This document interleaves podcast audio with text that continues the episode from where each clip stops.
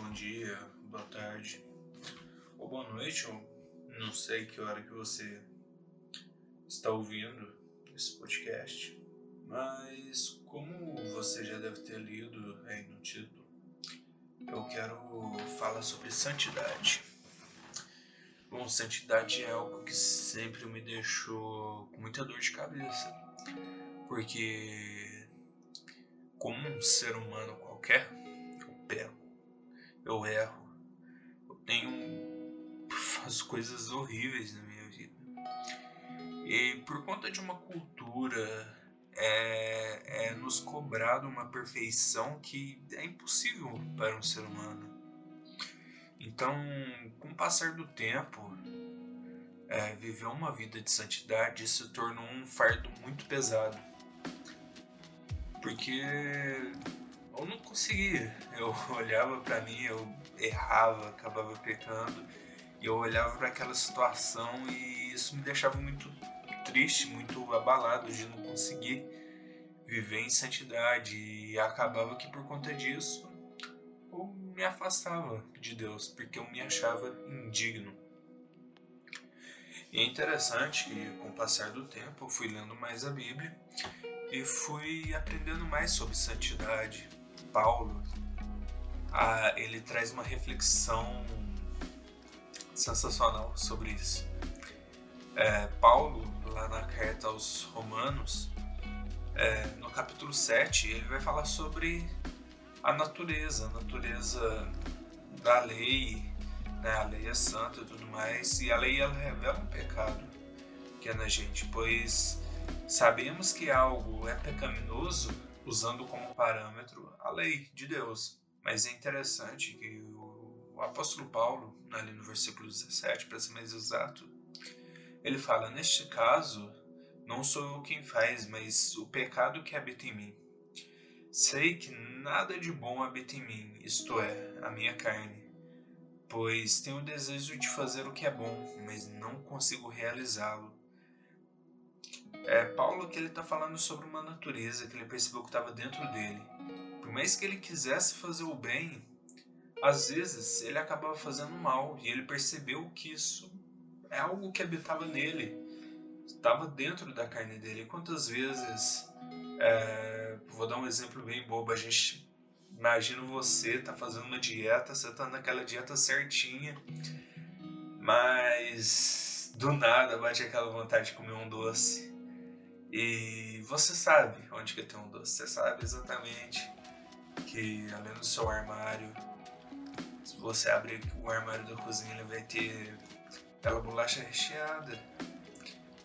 E vai ter essa vontade em você, não tem como você fugir dessa vontade, não, não é uma decisão que você toma, eu não quero ter vontades, você vai ter vontades.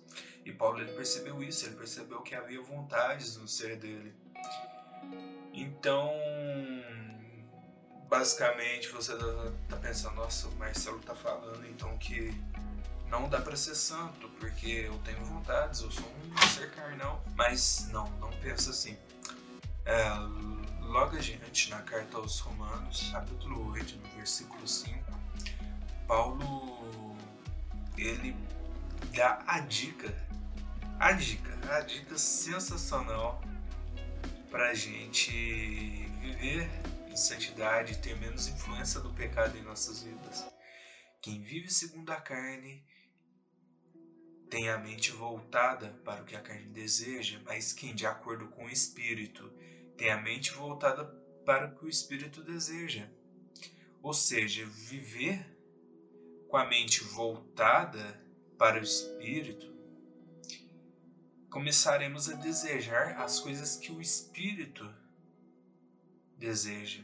Viver alimentando o espírito é algo primordial na vida de um cristão. É ter aquele alimento diário. E infelizmente a gente vai, se, vai alimentar a nossa, a nossa carne no decorrer do dia. Pode ser por coisas que vemos na televisão, ou nas séries, ou em jogos, ou até em música. Mas a gente não pode deixar que ocorra um desequilíbrio desequilíbrio nesse que a carne fique mais forte que o nosso espírito. Devemos sempre deixar o nosso espírito forte, a gente não pode vacilar nessa parte. É você focar no seu devocional é, de uma forma que as vontades da carne se tornem insignificantes, que a influência do espírito ela seja forte na sua vida, nas suas tomadas de decisões e tomadas de atitude. Então, pense bastante nisso. As suas ações, seus desejos, suas vontades, elas são influenciadas ou pela carne ou pelo espírito. Então pense muito bem. Santidade, ela não é algo que você consegue por conta própria. É necessário que você fortaleça o espírito. Viver uma vida onde alimentamos o espírito diariamente é viver uma vida pautada na graça, é viver uma vida em santidade. Então, é, para encerrar, eu quero fazer uma oração com, com você, tudo bem? Senhor meu Deus, meu Pai Todo-Poderoso,